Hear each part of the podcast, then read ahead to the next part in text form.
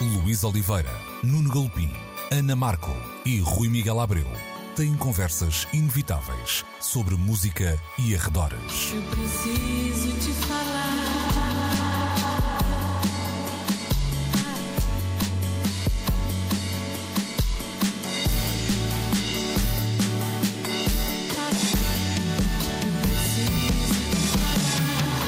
Agora na Antena 3. Precisamos de falar.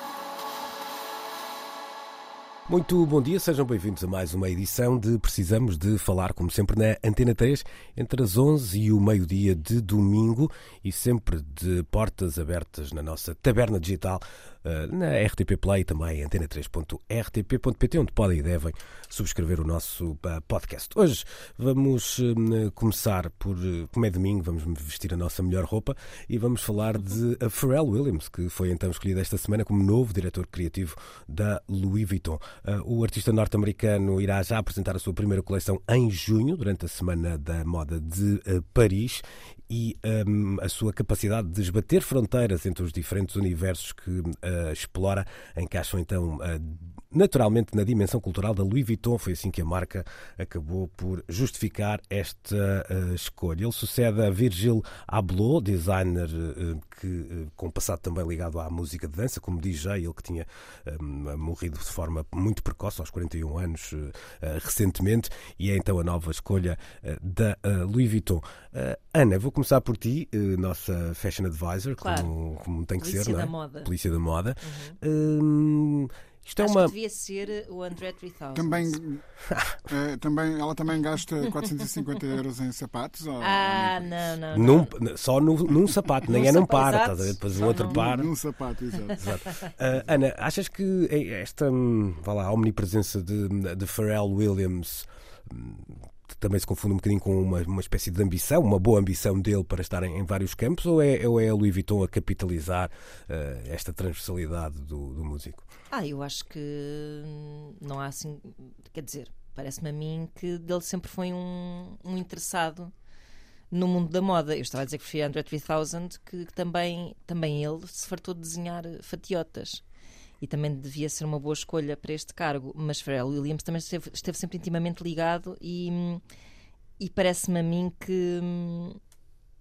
que Quer dizer, não, não sei se. Não é uma questão de ambição, não me parece que seja uma questão de Pharrell Williams à conquista do mundo. Acho que. Até imagino que seja refrescante para uma pessoa que está tão marcada por uma carreira hum, assumir um papel completamente diferente, sendo que não diferente.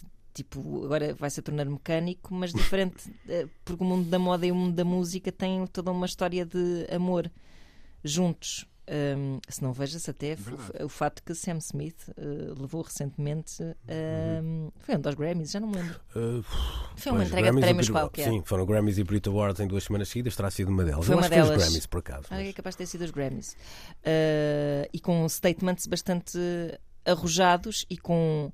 uh, levando-se um bocado à boleia um- uma da outra, não é?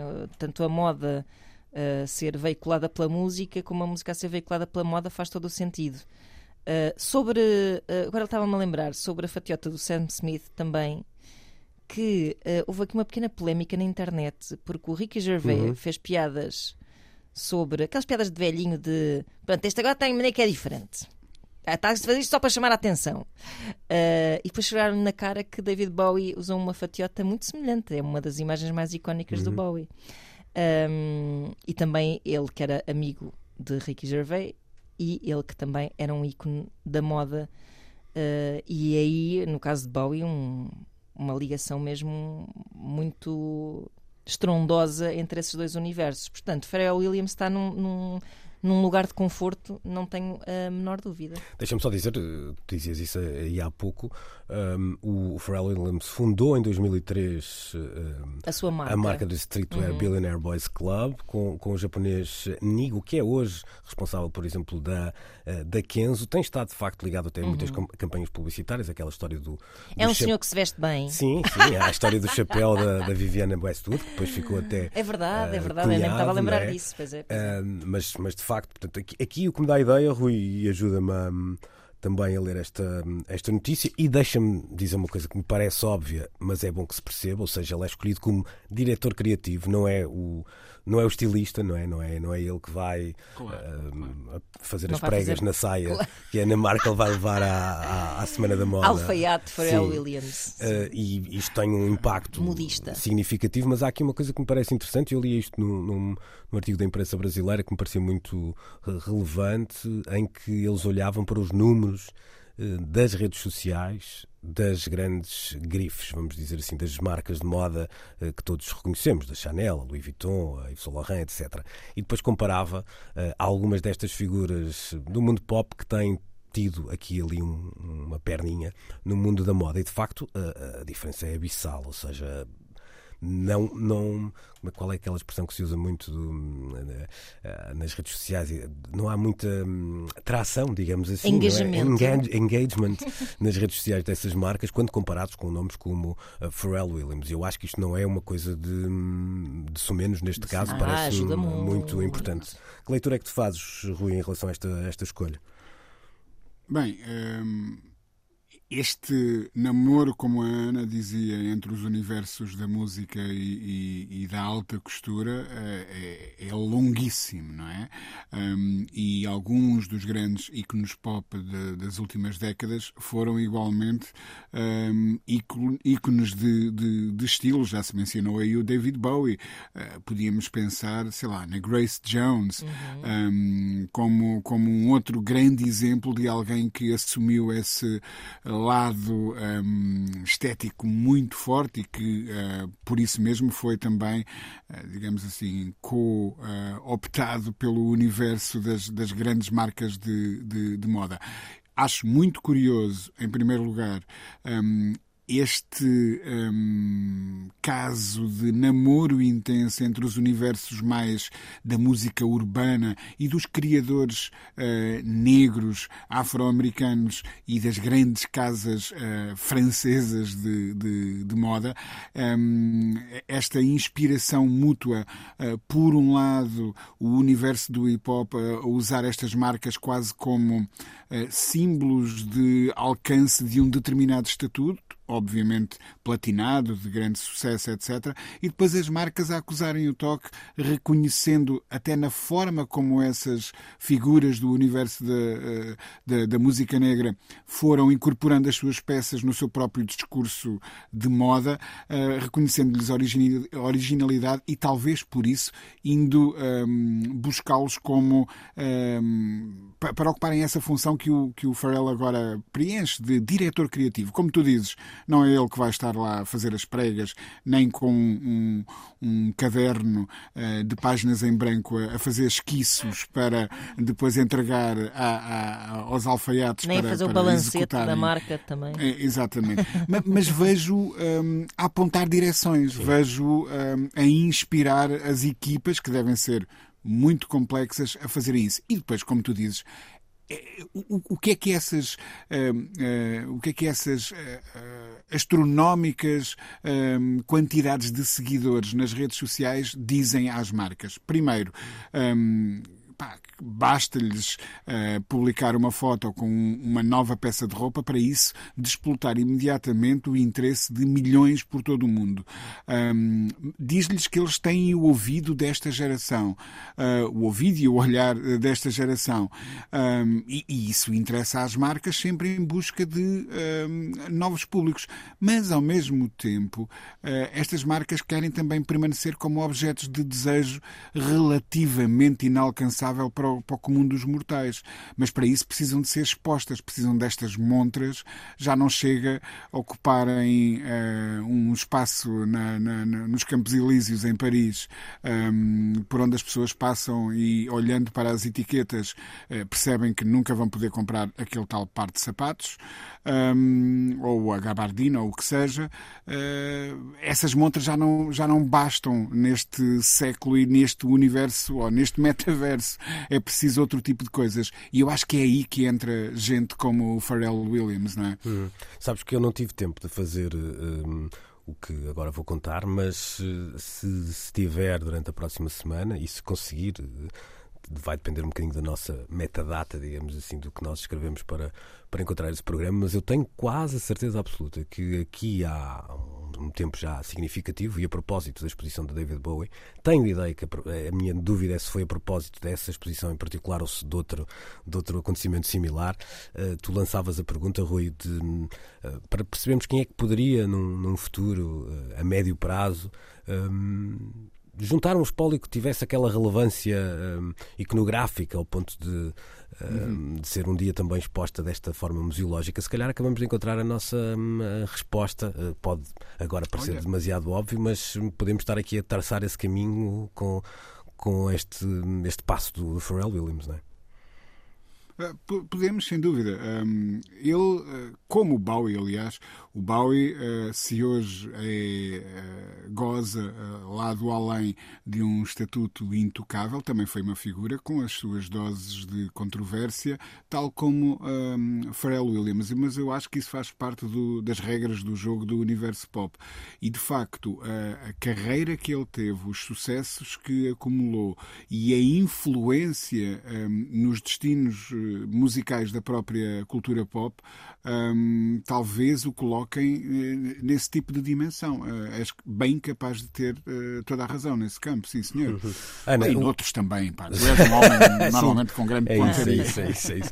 Oh, oh, Ana, o, o Rui tocava num, num ponto que também me parece interessante chamar aqui, que tem a ver com esta ideia de representatividade. É, já o anterior diretivo, diretor criativo da, da Louis Vuitton era também eh, negro, mas para além disso, o Pharrell Williams é alguém ativo em diferentes uhum. comunidades de apoio a, a, minorias, mas há aqui um outro lado da, da barricada, ou seja, muitas vezes eh, estas marcas de, de moda não estão imunes à, à escandaleira, não é? Seja claro. as posições mais. Claro. Uh, há pouco tempo se falou na Abercrombie. Exatamente, Fitch, é? o próprio Tommy Hilfiger também já esteve uhum, metido uhum. nessa, nessa luta, uh, o uso de, de peles, etc, certo. etc, etc. Acaba esse é o perigo, ser um campo um bocadinho minado, ou achas que é eh, bem vistas as coisas também não deixa de ser nós fazemos aqui um bocadinho esse, eh, esse, esse recordar desses acontecimentos, mas se calhar o impacto deles não foi assim tão, tão real quanto isso. Ah, eu acho que é uma indústria que está a ser obrigada a reinventar-se com muito empenho, com muita atenção a tudo, porque esta, até esta a própria magia da intangibilidade destas marcas, destes produtos, é uma coisa que começa a ficar um bocadinho bafienta, no sentido em que o que se promove cada vez mais até é o, a economia circular, uh, pronto, para não falar do, do fim da fast fashion, mas pronto, estamos a falar aqui mais de, de marcas de alto gabarito mas sem dúvida que uh, o é um bocado como se pensarmos no mundo da música com aqueles podres que, que socialmente aceites que durante anos se perpetuaram, assim também a indústria da moda estava cheia, estava com o rabo preso a vários níveis. Uh, e logo para começar, a questão de representatividade, a questão, questões ambientais e etc., estão a obrigá-la a ter uma agenda muito mais uh, responsável. Não sei se a escolha de Pharrell Williams tem a ver também com essa, ah, não tenho dúvidas, com é? essa agenda, mas sim. diria que hum. sim, não é? Porque claro. até vem numa, numa linhagem que, que assim parece também me parece que seja um statement. Uh, e, e, eu acho que isso faz todo o sentido. Até me lembrei agora, e estávamos a falar de moda, da nossa Rihanna no Super Bowl, que também Exatamente. era um, um, evento em, em, que ela se recusou a ir também uh, várias vezes, precisamente apontando uma falta de representatividade. Pelos dizer, a questão agora foi contornada, mas também ela, neste caso, uh, fazendo uma ponte para o mundo da cosmética, uh, aquele pozinho no nariz, pozinho no nariz, então, um bocado mal. mas explica que eu não estou ao corrente. Vou-te explicar. Uh, houve um vídeo que até foi muito uh, divulgado há uns segundos antes da atuação, acho que antes ou a meio da atuação, isso não percebi muito bem. Um, em que ela retoca a maquilhagem, um segundo, hum. em que a vês on camera a, a retocar com um pincelinho e era, era a marca de cosmética da Rihanna e, ah. e aquele segundo rendeu-lhe milhões em, em, vendas, o que é, que é interessante. Como tipo, E, e sabes uma coisa, Ana? Foi muito provavelmente vende, negociado esse. Claro que foi, esse, claro que foi. Muito é? provavelmente, aquilo é, é Eh, tudo menos esse product inocente. placement, claro. não é? Aquilo parece que está muito bem feito porque parece, parece eh, acidental, eh, mas ao mesmo tempo hum, nunca, nunca aconteceria isso, Sim, não é? claro. Se bem que eu, eu- a primeira vez que eu vi aquilo e vi descontextualizado e sem som, pensei assim: pronto, ela está grávida, de modos que sua mais. De modos que tem um pozinho para retocar a maquilhagem e isto até, até humaniza assim de uma forma muito encantadora.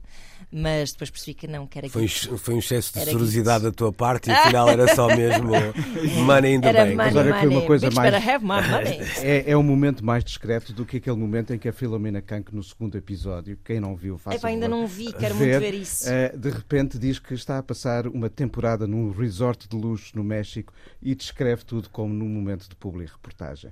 É dos melhores é isso product é placements da história. Eh, brevemente precisaremos de falar sobre a Filomena Kank. Netflix, não é? Fica essa dica de Nuno Galopim, que entra em campo, eh, nós precisamos falar, ele também precisava de guiar e demorou mais a chegar aqui, por isso. Estava a retocar a maquilhagem. Exato, claro, claro, que é importantíssimo na rádio. E ehm, deixamos. Luís. Chuta, chuta.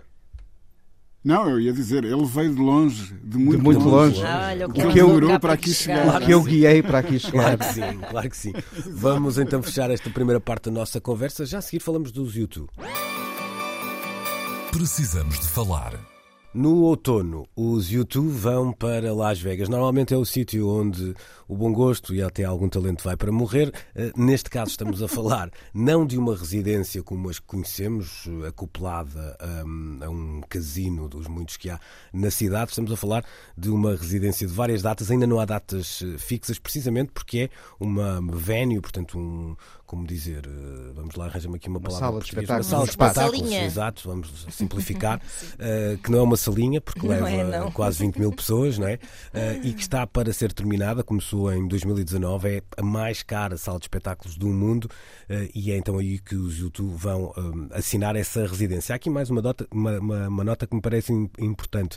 Em abril já, eh, Bono vai levar ao Beacon Theatre, que é o teatro, por exemplo, eh, a sala de espetáculos também em Nova Iorque, onde eh, recentemente os Rolling Stones gravaram um espetáculo com o, eh, com o Scorsese. Scorsese a filmar, e vai fazer uma, também uma residência com variedíssimas datas do seu Songs of Surrender, livro que editou recentemente. Eu, por acaso, ainda não percebi bem em que contexto será. Será só. Dá-me ideia que será se calhar um daqueles espetáculos como o Nick Cave ou o Bruce Springsteen já Springsteen, fizeram, não é? Dá-me De ideia que sim, mas ao mesmo tempo- música ao mesmo tempo. Não percebo porque é que ele está sozinho nisso, porque depois o, o livro é dele, é certo, Uhum. mas depois houve uma, ou há, está prevista agora uma compilação com estas regravações, portanto não sei até que ponto.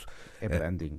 Pois, pode ser, pode ser. eh, Sai mais barato. Os Não. outros podem não estar é uma para boa ideia. podia Não estão não- para isso. Podia não estar para aturar, não é? é. E tal. Pronto. E as canções são Eu adoro que todos. se fale de residência. Quando, quando se falar em residências em Las Vegas, pensa em residência sénior.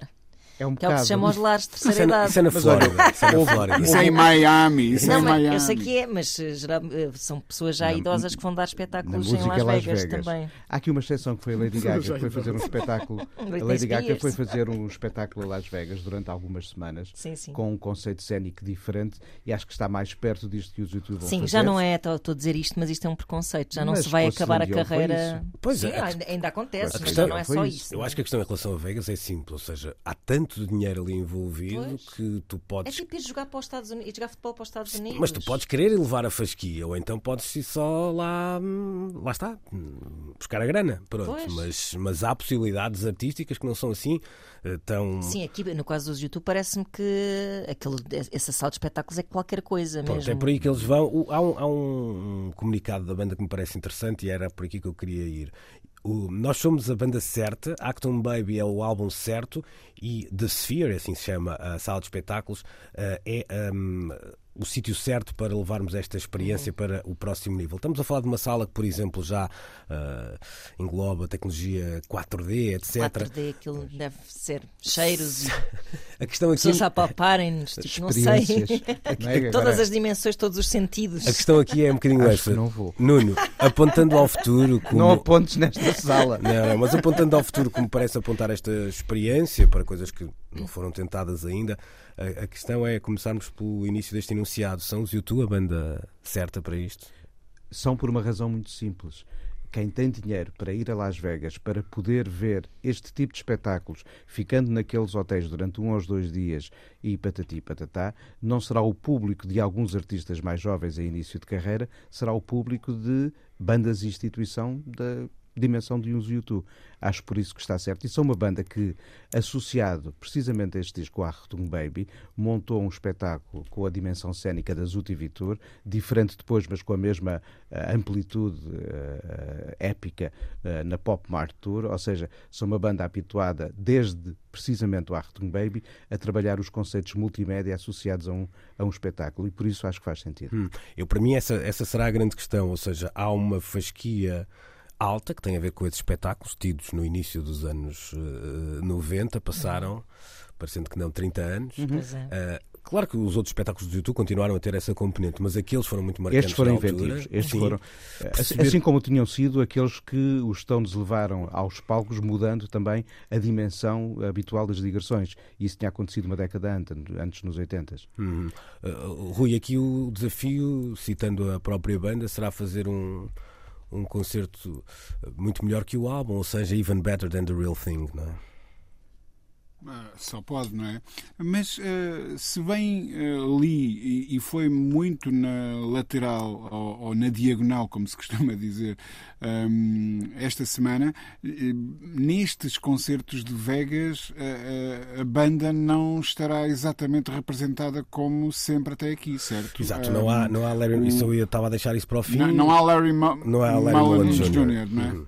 Substituído até por um será... baterista holandês, Bran Vandenberg, de uma, de uma banda que são os Cresip. Eu acho que os ah, lá, aqui. É um holandês com um nome fácil. Parece a gozar. Sim, mas, parece a gozar porque é Vander. Pronto, sim, todos, não é? Parece uma caricatura. Mas estamos a falar de uma banda que poderia ter escolhido, sei lá, alguém, uma super estrela sim, qualquer. Uma, uma estrela qualquer e, e, não foi essa a, a opção. Portanto, dá a mesma ideia que depois. Imagina o Dave Grohl com os YouTube. Exato. Por exemplo, era exato. a chorar, o Dave Grohl a chorar em casa. Sim, exato, exato. exato. Maldito Van Brand Brand. Mas esse. Mas pegando na tua, na tua provocação ou na tua sugestão de, de conversa, eu, eu menciono este facto por achar que se calhar pode estar aí um pretexto para uma reinvenção qualquer mais radical do que até hoje assistimos uh, no que uh, o YouTube em palco diz uh, respeito. Já que temos que mudar uma peça nesta engrenagem, por que não, se calhar, mexer na, na, na própria ideia desta engrenagem um, que, que, os, que os YouTube desde sempre levaram para a estrada e que mantiveram um, e, e na alterada. Este é talvez o pretexto. Lá está. Um equipamento, uma sala como o mundo nunca antes viu, merece uns YouTube como o, mundo nunca antes uh, ouviu, não é? portanto, acho que vai estar muito do planeta uh, de olhos bem postos na, na, nesta ocasião para perceber exatamente o que é que se vai passar ali, não é? Uhum. Aceitam-se apostas, tratando-se de Las Vegas, faz todo o sentido. É? Mas olha, vale a pena lembrar que de facto a criatividade de palco dos YouTube, uh, criando o conceito cénico para, olha, como diriam os tapés modos de música para as massas, não se esgota nestas duas digressões. Eles têm a digressão 360 que reinventa completamente sim, sim, sim, a maneira de posicionar banda e artista. Não era a primeira vez, o Elvis já tinha cantado é um no centro essa, de uma né? arena, não é? Mas depois aquela outra digressão que teve, eu não me lembro agora o, o nome da digressão, mas que teve um concerto gravado em Paris, era dominada por, além de um palco, uma passadeira central com vídeo uh, dos lados pelos quais a banda passava, ou seja, eles sempre mantiveram esta ideia do desafio na hora de mas pensar tu olhares, o verdade, mas tu olhares para a digressão, quer do Pop Mart, quer do, do, do TV, ela tinha uma semiótica mais complexa. Ela claro. retratava um momento, não era só tecnologia. Ora, muito bem. Era narrativa. Sim. Era narrativa. Sim, sim, Aí não havia apenas o espetáculo visual. Havia a exploração de um uhum. conceito. Sim. Eu lembro-me, inclusivamente, lembras do Limão, não era? Sim, sim, sim. sim, Por alturas, num suplemento do jornal onde trabalhava, fizemos uma entrevista ao Limão. e o que é que ele disse? Várias coisas, não é? Muito, mas notou muito amargo na Mas estava muito é amargo. É era isso, estava muito azedo. Ana, uh, deixa-me pegar neste ponto do Larry Mullen Jr., porque uh, os YouTube eram, até este momento, um caso raro. Uma banda que está há mais de 40 anos em atividade com a mesmíssima a formação. formação. sempre. E é, uhum. isto é muito difícil de. Sim, Sim, é muito difícil encontrar. Um, porque, porque, nunca houve mexidas, foram sempre todos para a estrada. Sempre os mesmos quatro. A vida permitiu que fossem sempre mesmo, os mesmos quatro, noutros casos isso não aconteceu. Um, nesse, nesse sentido, uh, tu vês isto como uma espécie de. Ah, já não são os YouTube. Vamos lá ver. Ou o teria que homem, ser, eh, o homem certo- está doente. Certo, me lá ver. Tá- Vamos lá ver. Atenção, está, está doente, está recuperado de uma, uma cirurgia, às costas ou sim, coisa do sim, género. sim. Também não há aqui um. Velhinho. Sim, sim, sim. Porque aquilo parecendo que não, tumba, tumba, Claro, claro. aquilo cansa. Ahm, mas eu, por acaso, ah, eu imagino que para muita Deixa-me gente. só fazer um parênteses, desculpa. Uh, já, já aqui falamos há, há pouco tempo a propósito da entrevista do Rick Rubin, uh, do 60 Minutes. Uh, Passado uma ou duas semanas, o 60 Minutes entrevistou os Chili Peppers e por causa dessa ideia de idade, Chet Smith fazia naquele preciso dia da reportagem 61 paus. anos. Ah. Uh, e, e perceber que hoje uma banda daquelas para andar em estrada, ou na estrada, melhor dizendo, precisa um bocadinho mais do que fruta e umas garrafas de água no camarim, ou seja, já tem um, um acompanha- acompanhamento até médico. uh, Claro. uh, ou seja, nós às vezes somos um bocadinho uh, condescendentes, fazemos assim umas piadas uh, deste Sim, género. brincar, mas eu sei que sim, mas quando se vê um uh, espetáculo deste, aquilo é muito demanding. Eu, Claro eu é. tenho menos 20 e não fazia Eu não aquele, fazia nada, nem, uh, nem concerto, um terço, nem São quase um atletas de milésimo. competição também, a certa, a Exatamente, certa claro altura. que Mas são. uh, Claro que são. Como, como diria o Peter Sellers no Good Evening Meets the Gents, uh, I like to watch. Pois é isso, É é isso. isso. É isso, é isso. Sentadinha, de preferência, confortavelmente. Mas também não sim, nos sim, podemos esquecer que os 60 são os novos que 40 para aí. Isso é? és, tu, isso és tu a falar com wishful thinking, estás a é, ver? Rui? exato. Isso és tu a- Bom, Não mas Mas esta, esta resiliência, essa resistência ao tempo, de facto, é rara. isso é, Eh, isso é muito impressionante. Temos E muitas histórias de muitas que- bandas em que é como, ao- como o talher do Dom Afonso Henrique, já mudou umas vezes de cabo e de lâmina. Eles vão Sim, mudando de, de formação e o que chega aos nossos dias não é aquela chama inicial. Uhum. A chama é claro que não é a mesma, mas os autores da chama continuam Sim, a ser sim, os mesmos. E isso de facto é, é notável. Isso é, mas ainda por cima tendo em conta essa história, essa espécie de recorde que eles, que eles têm, eh, imagino que para quem invista, que não será pouco eh, nestes, nestes concertos, que lá está, que eu acho que são concertos que têm aqui um compromisso muito interessante. Tu vais ver é as luzes, não é? Quase só. E depois vais ouvir um álbum, portanto é um compromisso entre a tecnologia e, como diz Luís Oliveira, o mercado da saudade, não é? Ahm, Embora- O facto de revisitar o Artung Claramente. eles estão muito nessa Sim, onda. E não é só toca aquela, não é? No, no caso, é toca aquelas. Aquelas, aquelas, todas, São músicas que estão muito embrenhadas sim, no- sim, na- sim, uma na ponta à outra, popular. sem E eu dúvida. acho que uh, a, a ideia de fazer um disco com 30 anos de vida, com mais de 30 anos de vida Claro, neste momento, claro. tem tudo a ver com a geração com posse para poder fazer a à faz série. Obviamente. Porque não estamos à Mas espera que sejam será- os cidadãos de Las Vegas ou os de Claro. Los Angeles que se metem no carro e numas horas estão ali que vão encher aquela sala. Claro, claro. E aí nessa ótica, a ausência do. de- de- pá, ou seja, se tu tens toda uma história de, de previsibilidade a nível da formação, o investimento que fazes num bilhete para veres a banda meio coxa, eu, eu imagino que seja tipo, epá, Claro. Quase, era quase Mas- perfeito. Mas está. está o álbum da minha vida, Sim, mas- a melhor sala do mundo, e agora falta o Larry Mulligan. E três, sim, e três gajos que eu conheço e outro que não sei o nome. Mas, mas Ana, só para terminarmos esta parte da conversa, porque me parece também interessante, ah, tem a ver com uma tendência que era mais ou menos óbvia e notória e que se cumpre aqui, ou seja, a ideia da residência, de uma banda estar mais tempo num, num sítio. Há aqui duas nuances, ou seja, isso por um lado é verdade, por outro há uma sala que permite um tipo de coisas que provavelmente um espetáculo itinerante podia, isto, Claro. isto podia não ser possível de replicar, eh, Uhum. sei lá, em Memphis, não é? Eh, Por não ter uma Isto é um sala deste espetáculo para esta sala. Sim, é e isso, isso é, é quase isso. como. Sei lá. Um... As exposições não é um bom. Specific. É, as Sim. exposições não são um Site bom exemplo, se é calhar, é. mas há, há espaços que só servem mesmo um propósito. E nesse Ah, sentido, teatro esta residência não Zab soa. é isso. Exato, Foi criado está. de propósito para aquele espetáculo. Epá, ainda não Não, ver. não soa a. Os YouTube foram morrer a Las Vegas. Ah, soa a. Pá, isto é um espetáculo feito para este Para ali. sítio. Sim, isto é diferente do que foi a reta final da carreira de um Elvis ou de um Sim, Liberace. sim, claro. claro. e é? ainda por cima está certamente a ser feito também para mostrar ao mundo que este sítio é o melhor sítio. Ou seja, é- não é por acaso que chamas um, um espetáculo com a espetacularidade a que os outros nos habituaram noutros tempos Ali, para vender aquele espaço como Claro, e- o espaço. Não é? Las Vegas sabe comunicar. Ultimate. Sim, Não é? Por acaso, Las Vegas tem um grande prémio de Fórmula 1, não é? ou seja, Sim, e, tem, e tu- Claro. tu, dizias aí uma coisa, eu, eu estive em Vegas, eh, mas nem E tudo que- o que, o que aconteceu em Vegas, Vegas ficou terá lá, que ficar não? em Vegas. Posso, então conta. Posso contar algumas Conta. coisas? Não, uma das coisas que me impressionou foi perceber que alguns espetáculos, eu tenho ideia, eu posso estar aqui a, a exagerar, mas na altura havia três ou quatro espetáculos apenas do Circo do Soleil na cidade. Um deles até muito conhecido, o espetáculo dos Beatles, que era o único que eu tinha alguma curiosidade em ver e não, não consegui.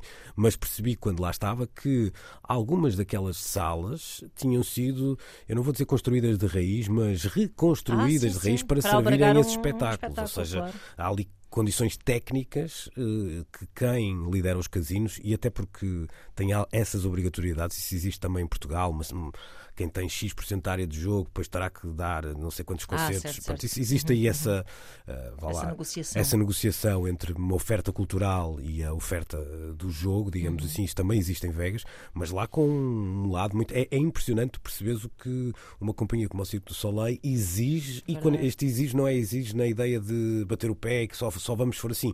Exige do ponto de vista, é realmente exigente Sim, do ponto sim. de vista logístico montar alguns desses espetáculos hum, e aquilo é-lhes possibilitado com muito investimento, porque é um sítio onde há, há de facto muito dinheiro. Agora, não se Isso espera acontece.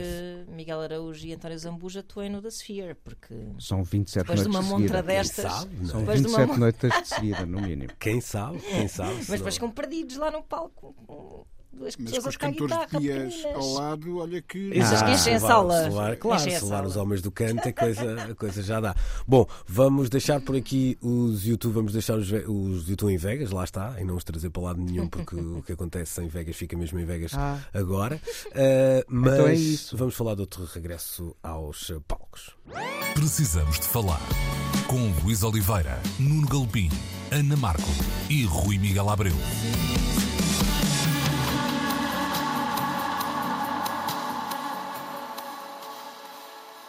É já amanhã, segunda-feira, que o, a CCB em Lisboa, Centro Cultural de Belém, recebe Paulinho Vieira, um dos nomes maiores da música de Cabo Verde, compositor, produtor, arranjador, instrumentista. eh, trabalhou com pff, a lá, a Bana, Sara Tavares, um caminho feito com a Cesária Évora, comandando também, Évora. com, comandando também a sua, a sua banda. Diz sem nome próprio, como é, como é lógico. Eh, e, e muito tempo longe dos holofotes, eh, um hiato que agora termina. Rui, aquela- essa palavra que às vezes é usada eh, de forma demasiado leviana, agora impõe-se, não é? É um acontecimento que vamos ter amanhã à noite no, no CCB. Eu, eu espero muito bem que sim e que isso signifique um novo olhar para o legado que é, como tu dizias, muito considerável do, do, do Paulino Vieira. É uma lenda que merece ser celebrada e que, ao contrário de tantas outras que merecem igual tratamento, ainda cá está. Ahm, ainda por cá anda, ainda eh, habita nesta dimensão e, portanto, se o pudermos aproveitar enquanto cá está, isso é ahm, uma, uma maravilha. Nós há muitos anos de- a esta parte que nos fomos habituando aos casos dos Sixto Rodrigues da vida ou, ou dos eh, velhinhos de- do Buena Vista, Buena Vista Social Club eh, conseguirem ter um segundo folgo, ou terceiro, ou quarto, ou sei lá o que foi, nas, nas suas respectivas carreiras e raramente somos capazes de estender esse mesmo eh, tipo de olhar para eh, o, o- o talento que nos foi fazendo a história que é a nossa história de nós todos.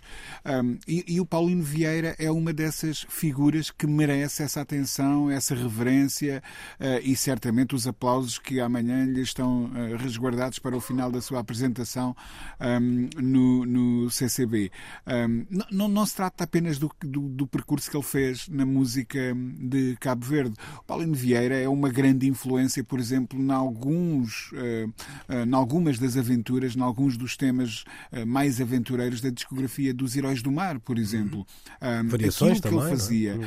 eh, Do Variações, aquilo que ele fazia um, no, no, no, Monte Cara, eh, tocando todas as noites para a comunidade cabo-verdiana, para a diáspora cabo-verdiana, mas também para a, a mais alargada eh, comunidade africana e, obviamente, para a comunidade lisboeta, eh, que todas conviviam nesse pequeno espaço. Penso que ficava ali na Rua do Sol ao Rato. Um, o, trabalho que aí foi feito no palco, noite após noite, deixou marcas na música portuguesa. Rui Veloso, outra das pessoas que reclama a sua uh, influência e que era visita regular. Portanto, se podemos neste momento celebrar isso e tornar essa história, que é um pouco uh, secreta, um pouco desconhecida, uh, nesse sentido, um pouco mais conhecida, um pouco mais celebrada, então estamos no, no, no caminho certo e não há um único aplauso que amanhã seja dado a Paulino Vieira que ele não tenha feito por merecer. É. Esta semana falava com o João Gomes a propósito deste espetáculo e ele usava uma imagem que à partida pode parecer descabida, mas depois faz todo o sentido. Ele dizia que quando começou um, encontrar a música de, de, Paulinho Vieira, ele fazia uma comparação, dizia que era uma espécie de Sam the Kid uh, de Cabo Verde. Porquê? Porque ele estava em todo lado. Uh, e estando em todo lado, nas suas diferentes facetas, fazia tudo bem. Fosse como o intérprete ou o arranjador, produtor, havia sempre ali uma marca muito, muito dele. É uma visão interessante, nada óbvia à partida, mas que me pareceu fazer todo, todo o sentido. E são este tipo de visões que depois permitem o salto geracional para que outros entendam o significado de uma carreira, de um nome e de uma obra.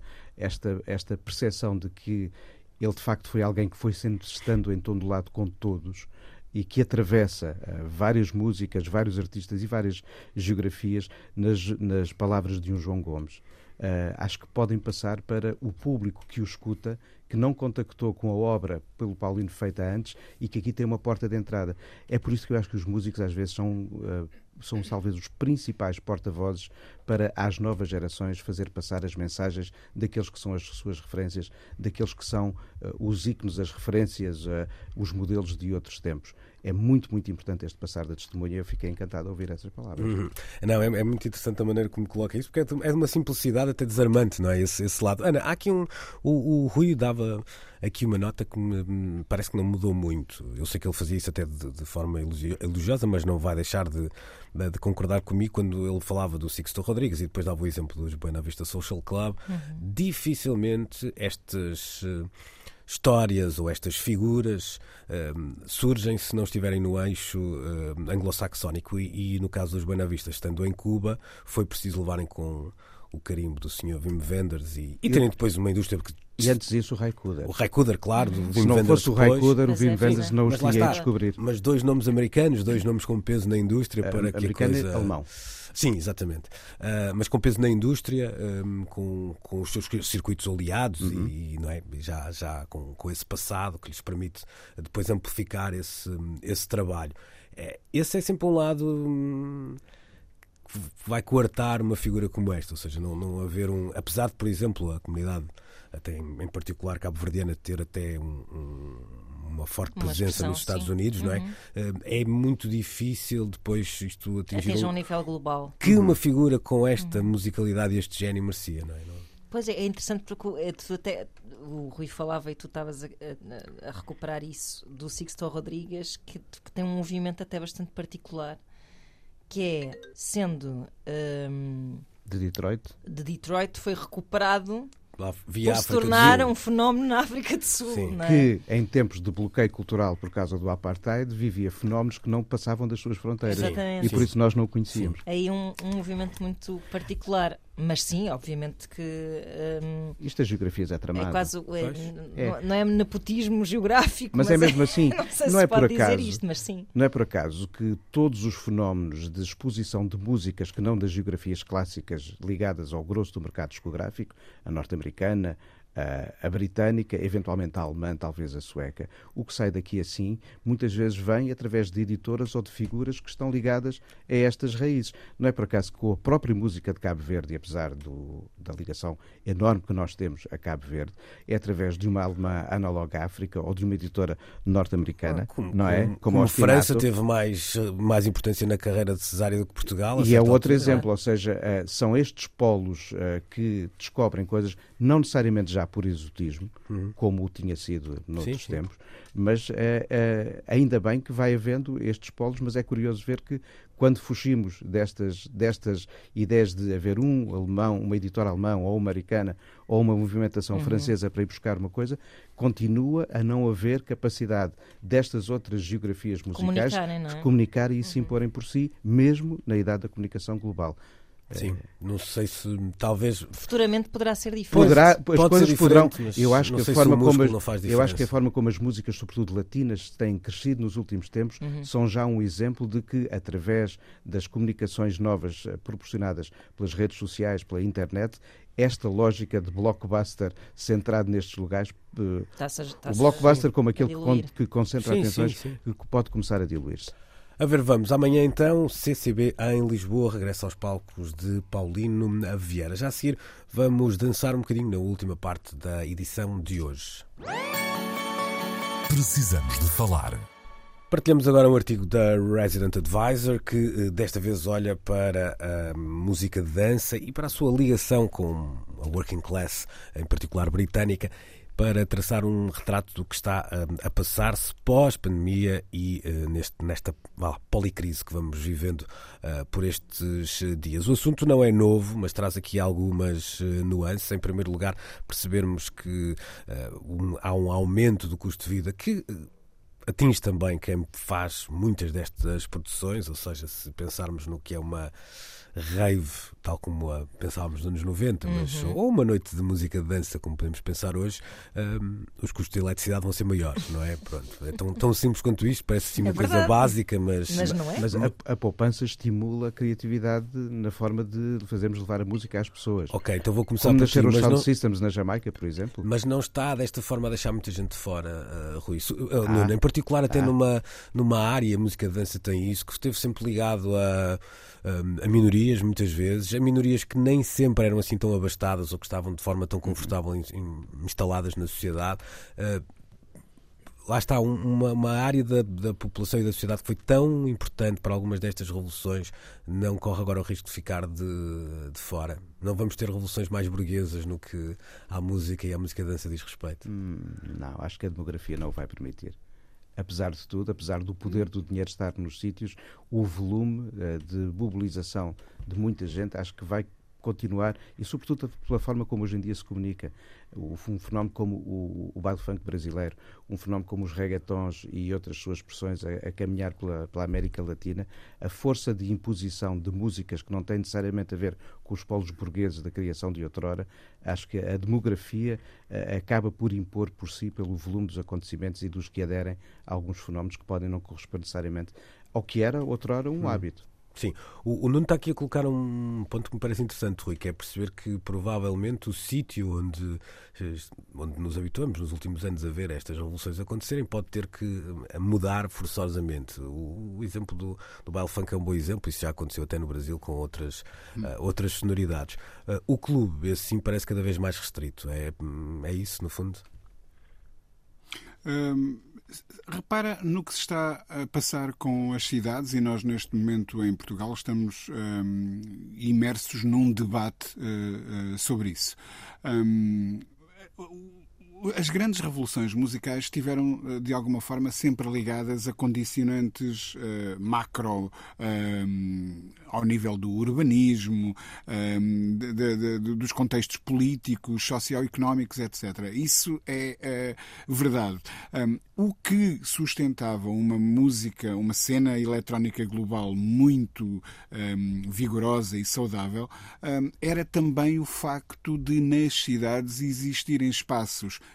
para os clubes, eh, para os pequenos estúdios, para eh, se criarem redes hum, criativas que os músicos usavam para, para, para se expressarem. ok? Hum, num momento em que nós assistimos, e, e e Lisboa e o Porto não são casos únicos, nem sequer em Portugal, ou, ou- e muito menos no mundo, em que as- os centros das cidades começam a ficar incomportáveis eh, para se viver, eu diria que também começam a ficar complicados para se dançar. Hum, e, e- e nós ouvimos nos últimos anos eh, alguns espaços, eh, falar de alguns espaços em Lisboa eh, que tiveram que fechar portas ou mudar de sítio por causa da pressão que existe no, no- no plano imobiliário para que isso aconteça. Tudo isso tem um impacto muito forte nestas redes criativas, como eu já lhe chamei, e nestas cenas que dependem muito. Um, a, a, música eletrónica dependeu durante tanto tempo de haver voos low cost que permitem que o DJ venha com o seu laptop e, e que viaje pelo mundo e se vá apresentando nestes tais pequenos clubes que existem em pequenas uh, e, e, e não tão pequenas cidades, mas que existem em pequenos bairros e que podem sustentar esta economia. Um, a partir do momento em que tudo dispara em, em valores, um, deixa de ficar ao alcance da tal classe média trabalhadora que podia sobreviver nesse um, contexto socioeconómico. Isso deixa de simplesmente ser viável. Não são só os Animal Collective a anunciarem ao mundo que já não podem fazer digressões porque não é possível transportar o equipamento que eles ainda assim precisavam de transportar um, da mesma maneira que aqui há uns anos era possível.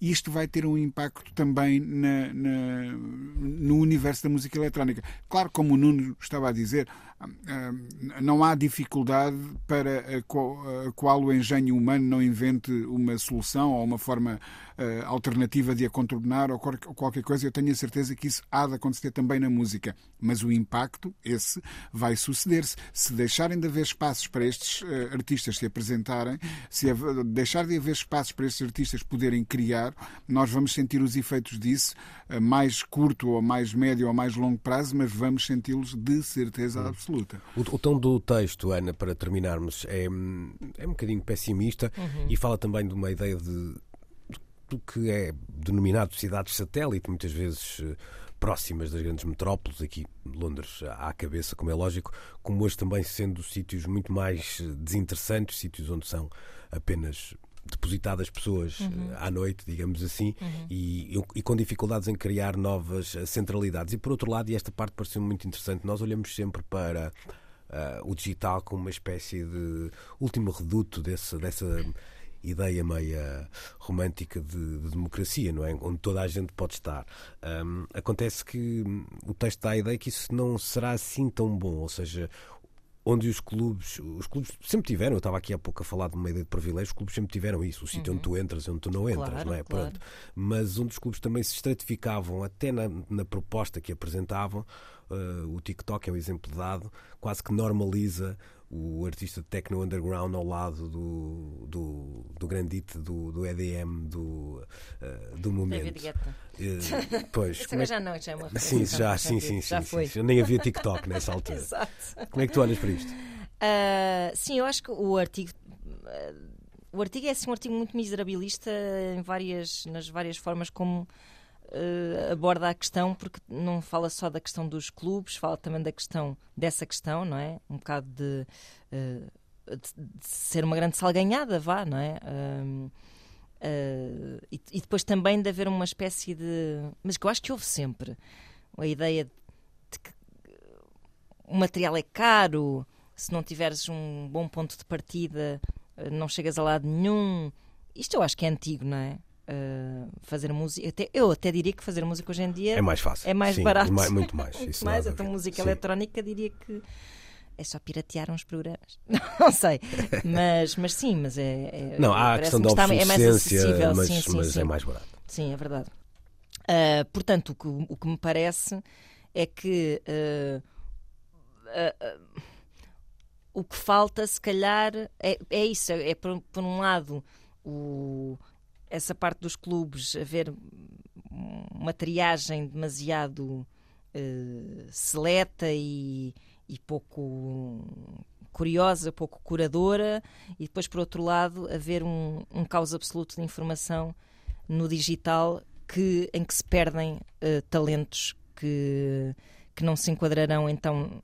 Lá está, é o que, já, o que já tem uma espécie de plataforma que lhes facilita a vida de alguma forma, seja por terem dinheiro ou por terem simplesmente sei lá, a cor de pele certa, o poder económico certo, estarem na classe certa.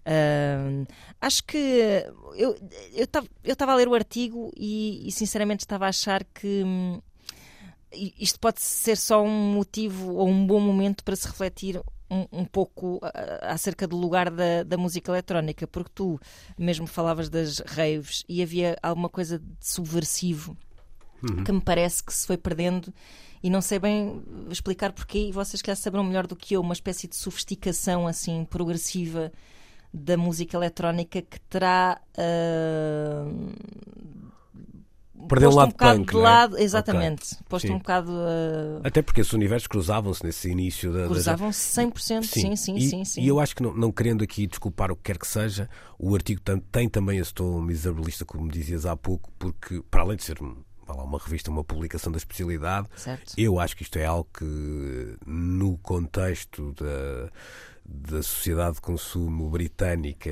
ligada à cultura popular, tem de facto um impacto muito. Uhum. Terá, eh, certamente, claro, claro. lá e a maneira como E é foi muito evoluindo sim, sim, eh, e a riqueza que tem eh, faz com que tenha esta importância e que seja encarado com esta, Uhum. com este vá lá, com esta vontade de defesa da, da honra. Ou- acho que não é só uma coisa, ou seja, não acho que há aqui uma ideia só de antigamente é que era bom.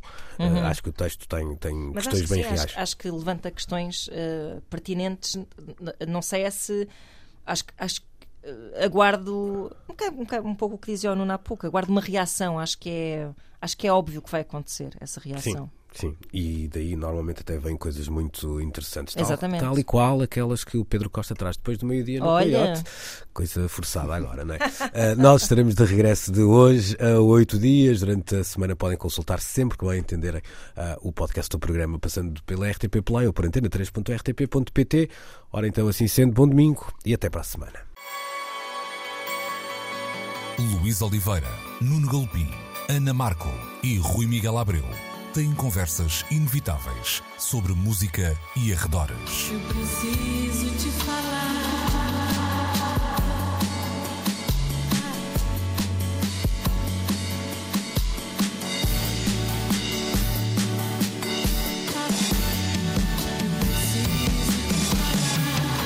Agora na Antena 3. Precisamos de falar.